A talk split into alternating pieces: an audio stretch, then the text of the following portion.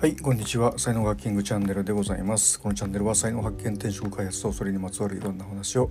毎日配信しております。パーソナリティは日本才能学研究所所長ラジオネームキングがお届けしております。はい台風がですね、えー、すごいですよね今回の台風。あの暴風域っていうんですかね。めっちゃ広くて、えー、でそのね風速が高いまま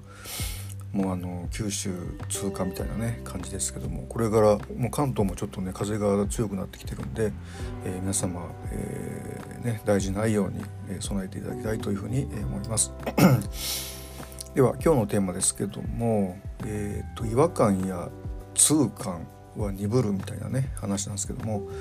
まあ、違和感っていうのはよく聞くと思うんですけどもあの痛感っていうのはこう痛いなって思う感覚ですよね。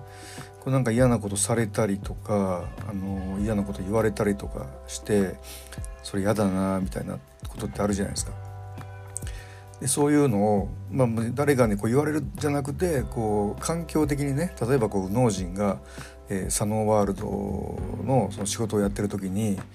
まあ、佐野人たちが普通にできることが右脳人は全然できなかったりするんででそういうのを見てるだけでもですねこう嫌だなって思うわけですよね。でそういうこうの痛感とかね、まあ、違和感とかっていうんですけどもでこれってねあの鈍ってくると思った方がいいですよ。あのまあいっかとかって、まあ、こういうこともあるよねみたいなね、えー、その諦めちゃうみたいなこう瞬間っていうのがねこうなんかどっかで多分来ると思うんですよね。でそうなってしまうともう動けないですね。ずっとそこにいるみたいなことになってしまうんで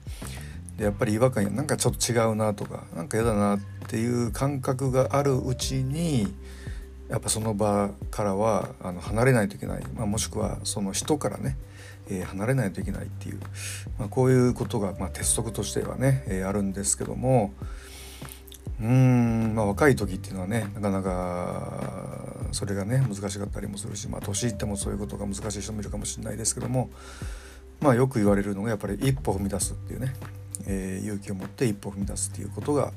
えー、大事なんだけどもそれってものすごく難しかったりもね、えー、しますよね。はいということでまあキーワードね、え痛感や違和感